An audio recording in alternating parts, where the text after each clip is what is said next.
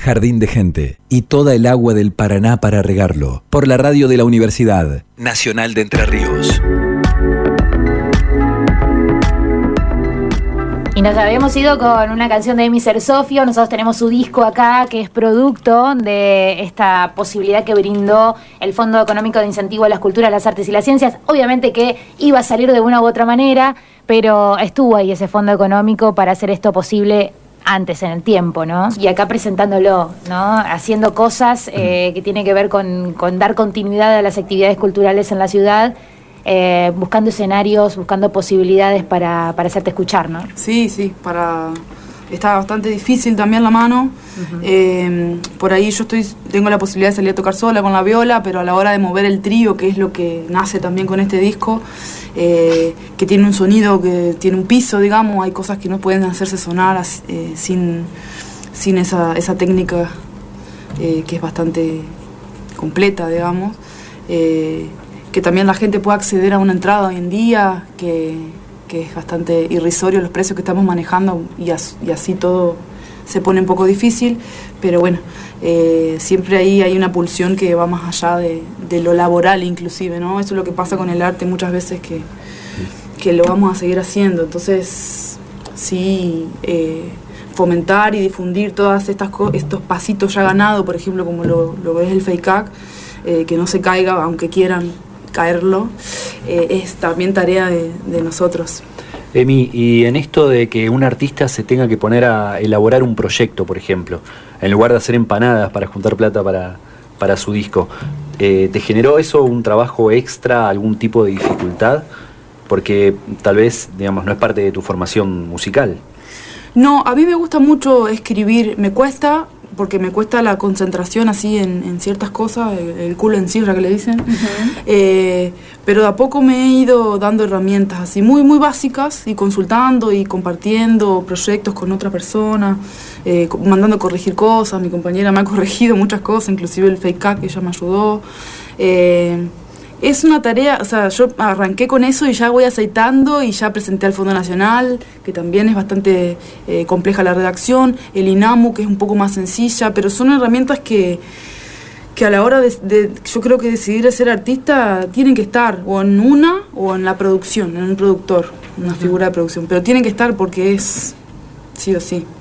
Román, tuviste la, la oportunidad, la posibilidad de participar, ¿no? En la cocina de este fake ¿De qué manera? Sí, eh, bueno, yo integré en, este año en el que Emilia presentó su proyecto, eh, yo integré el Consejo de Administración del fondo, es un Consejo de Administración que se regula por ordenanza, donde hay representantes de todas las universidades públicas con sede en Paraná y del gobierno de la ciudad de Paraná también. Eh, y me tocó estar ahí en ese, en ese consejo donde, en, el que, en el cual Emilia presentó en esa edición eh, anteriormente Juan Manuel también había estado en otros consejos, eh, pero bueno, sí, es un rol que la universidad viene cumpliendo ahí año a año. Importante que la universidad esté presente de esa manera, ¿no? Sí, involucrándose. Este, creo que eso también es un poco, se ha dicho, pero para, para, para decirlo más explícitamente. Creo que uno de los objetivos también de, la tecnicatura en gestión cultural y de, nuestra unidad académica es que configurarnos en actores de, políticas y en ese sentido la participación de la universidad en el FEICA que es muy importante. Escuchamos hace un rato a Gerardo Dayub hablando de políticas culturales y él fue uno de los cráneos detrás de, de la letra de esta ley eh, de, fomento. Eh, lo volvemos a escuchar a, a Dayu. Jardín de Gente. El origen del FEICAC, del Fondo de Incentivo para las Ciencias, las Culturas y las Artes, desde el punto de vista económico. Gerardo Dayub, docente de la Facultad de Ciencias de la Educación. Surgió por la responsabilidad pública que me tocó en una oportunidad como funcionario en la ciudad de Paraná en la municipalidad. Y digo esto porque eh, cuando uno es funcionario, eh, lo primero que tiene que hacer es eh, trabajar desde la comunidad y no solamente para la comunidad. Eso es un momento posterior. En este caso nosotros pusimos en práctica un elemento muy importante, un instrumento que fue el mapeo cultural. El mapeo cultural consistía en recabar todas las necesidades y demandas de toda la ciudad por distintos barrios, lo cual fuimos apuntando anotando y priorizando para poder construir lo que posteriormente construimos, que fue el Plan Director de Cultura. El Plan Director de Cultura establecía, entre otras cosas, los lineamientos generales para desarrollar la ciudad de Paraná en términos eh, sociales y culturales. En ese punto aparecía el tema del de, eh, presupuesto presupuesto. Entonces, este, nosotros pensamos cómo hacíamos para tratar de que el presupuesto no pertenezca a la voluntad circunstancial de un presidente municipal, sino que fuera una obligación, porque es un derecho desarrollar actividades y políticas culturales que tiene la ciudadanía. Es un derecho. Entonces se nos ocurrió elaborar esta ordenanza eh, que establece eh, una convocatoria anual para que la comunidad presente los proyectos de sus propias necesidades, de sus propios intereses, para poder ejercerlos y concretarlos en la, ciudad de, de Paraná. Me parece que esta es una de las mejores formas de hacer política, porque la cultura la produce la gente. No es que uno tenga que romperse la cabeza para saber qué es lo que hay que hacer desde un ámbito político. Hay que ayudar a, generar condiciones y propiciar el estímulo y la promoción de los proyectos que la gente, en sus distintos intereses, artistas, comunidades, sectores editoriales, industrias culturales, etcétera, etcétera, que la gente participa por desarrollarlo. El FEICAC surgió por esto, ¿eh? que consiste en que todos los años, de acuerdo a una recaudación de dinero que hace el municipio a través, entre otras cosas más importantes, era la recolección de, un porcentaje de las multas, distribuir para distintos proyectos de la comunidad. Eh, así que nació así el FACAC. Este, y hoy en día es una ordenanza que se cumple a medias. A veces algún año sí, otro año no. Hay algunas dificultades, pero el resultado siempre es positivo porque el presupuesto de la municipalidad para los proyectos culturales no debe estar a la voluntad o a merced de un interés personal del eh, intendente de turno tiene que ser una ley, como lo hicimos, para que obligue este, al municipio a interesarse por las políticas culturales. En síntesis, este, muy breve, esto es lo que me parece que el FECAC ha producido y ha sido muy positivo a pesar de las dificultades en las que se encuentra actualmente. Estás escuchando Jardín de Gente, el programa de la Facultad de Ciencias de la Educación. Emiser Sofía ya nos contó su experiencia a través de FACAC, pero tenemos más voces al respecto. Jardín de Gente. Mi nombre es Malala Imovich. En el 2018 presentamos el proyecto Trama Paisaje Cultural de Paraná en la convocatoria del FEICAC y resultamos seleccionados en el rubro Patrimonio. Comunicación para vivir. El proyecto consiste en el trazado de un circuito artístico por la ciudad donde vamos identificando diferentes espacios que hacen referencia a artistas entrerrianos y en esos lugares instalamos baldosas con códigos QR. La existencia de este fondo me parece muy importante, permite el desarrollo de proyectos artísticos que de otra manera difícilmente podrían concretarse. El año pasado conocí varios de los proyectos que se realizaron y me parecen muy interesantes. Lo que sí entiendo es que las distintas gestiones municipales tienen que tomarse seriamente el desarrollo del FEICA, cumplirlo en tiempo y forma, con la prolijidad y la continuidad que se merece. La efectiva implementación de políticas públicas culturales ponen en valor determinados recursos y prácticas artísticas locales que entran en diálogo con la comunidad y permiten la circulación de distintos saberes que entran en juego con los procesos identitarios de las comunidades y en ese sentido me parece fundamental la promoción, la existencia y la promoción de estas acciones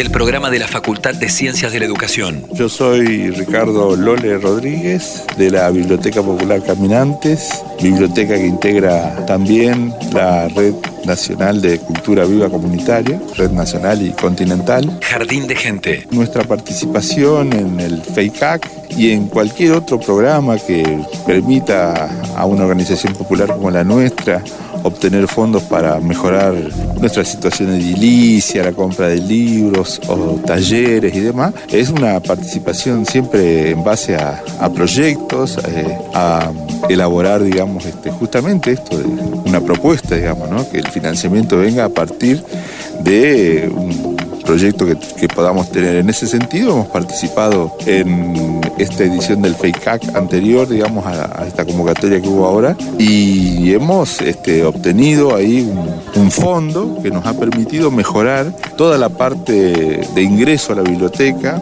ampliar la sala de lectura, la zona de recepción y realmente este, la, biblioteca con este aporte ha podido, que si bien no es todo lo que solicitábamos, pero en gran parte nos permitió hacer esta, esta mejora que, bueno, gratamente este, agradecidos a, en este caso a la existencia de este fondo, que creemos que, tiene, por supuesto, un montón de cuestiones a, mejorar y demás, pero que en sí mismo este, representa un, apoyo y respaldo concreto, digamos, las organizaciones como la nuestra, que necesitan siempre estar, ya digo, mejorando o presentando distintas propuestas, digamos, en el ámbito de la cultura. Jardín de Gente, con la conducción de Evangelina Ramayó, por la radio de la Universidad Nacional de Entre Ríos.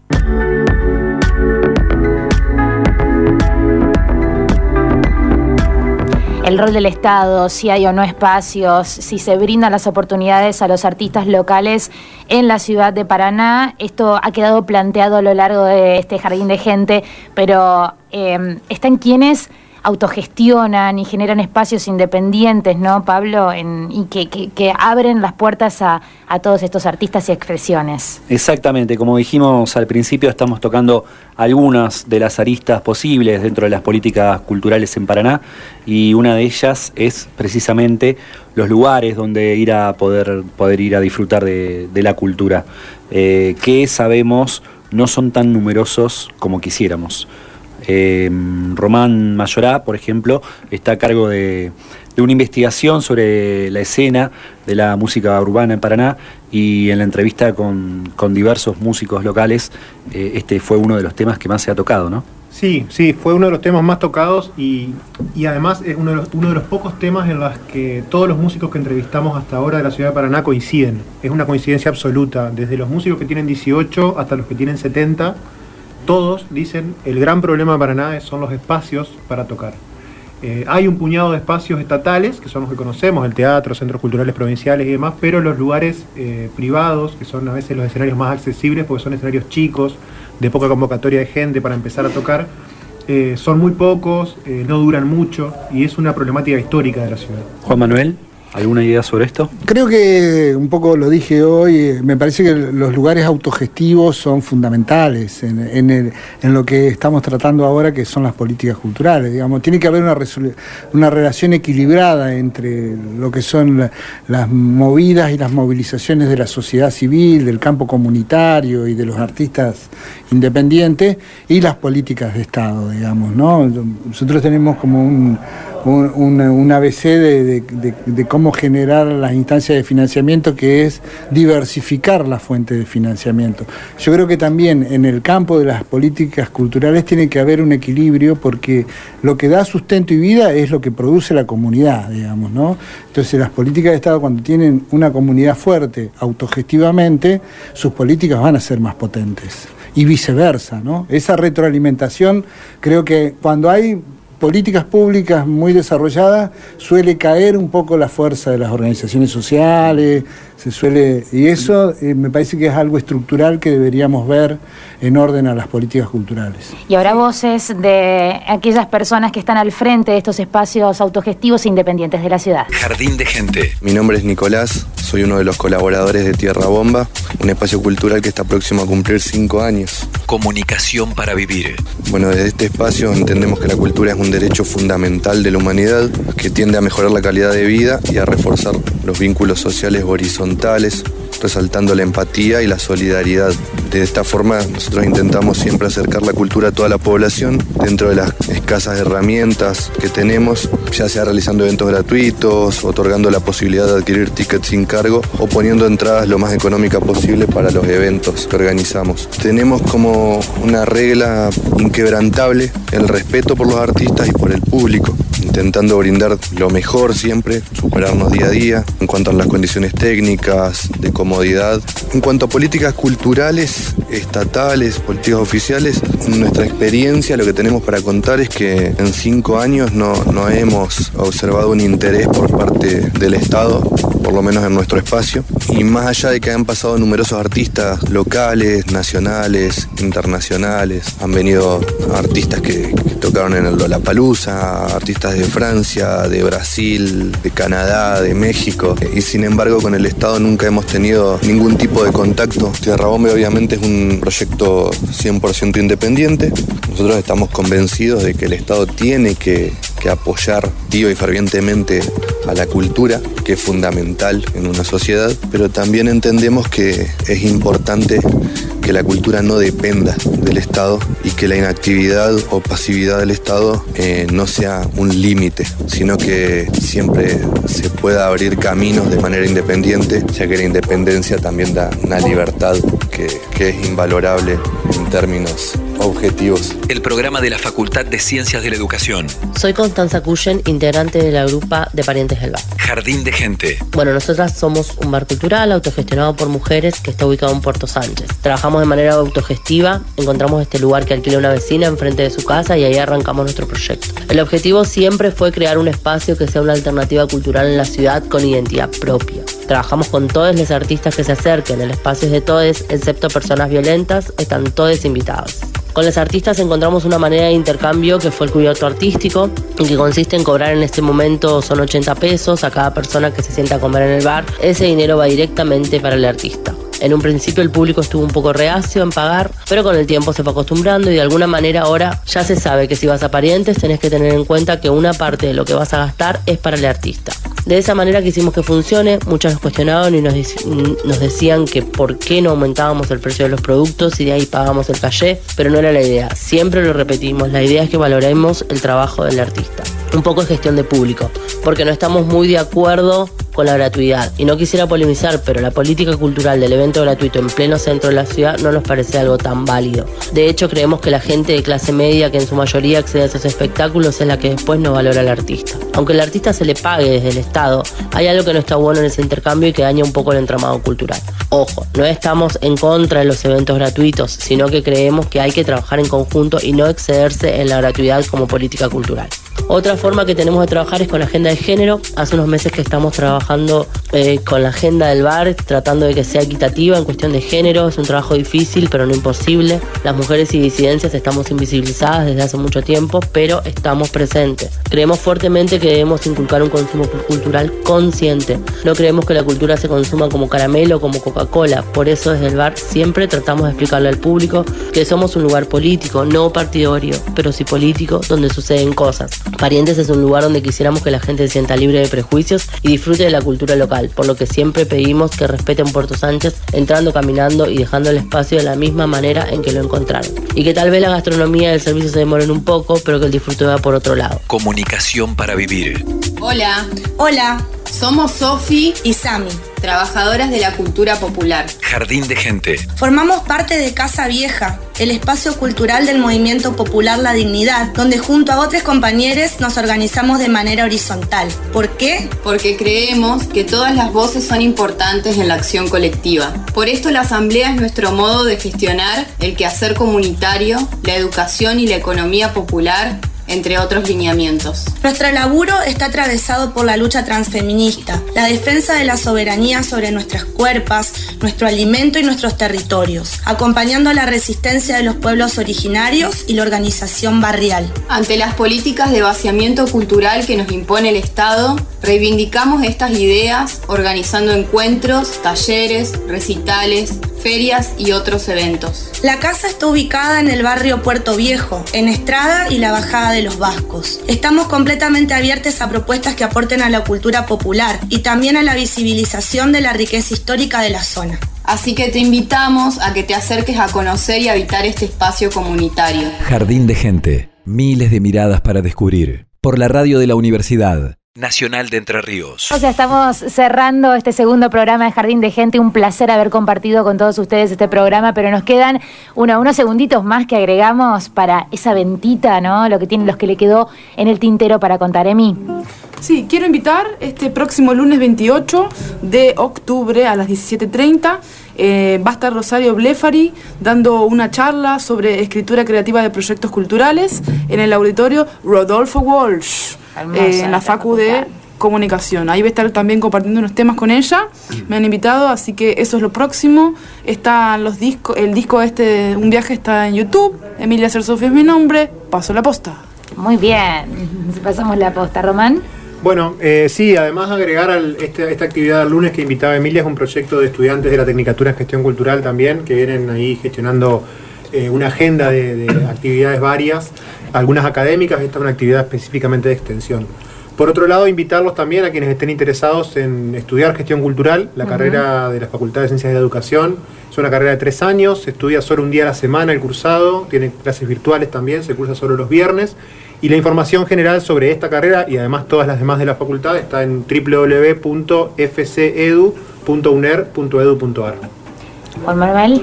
Bueno, nada, agradecer la participación en este precioso jardín de gente y solamente decir que, bueno, que la temática nos super convoca de la Facultad de Ciencias de la Educación, porque entendemos que tanto los educadores como los comunicadores sociales son eh, actores del campo cultural y las consecuencias de sus políticas, de sus acciones, son político-culturales. En ese sentido, muy contento de este programa y, felicitando al equipo.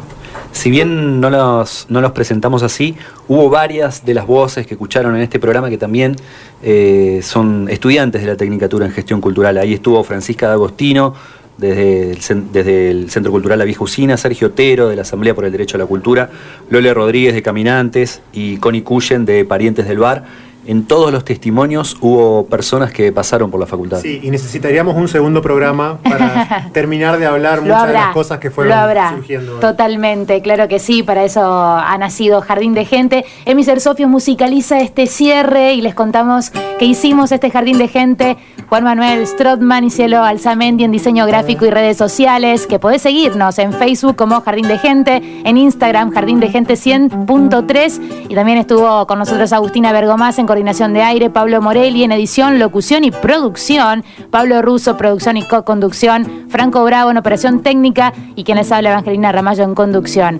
Un placer haber compartido este segundo jardín de gente. Nos vamos a reencontrar, obviamente, el próximo miércoles a las 15.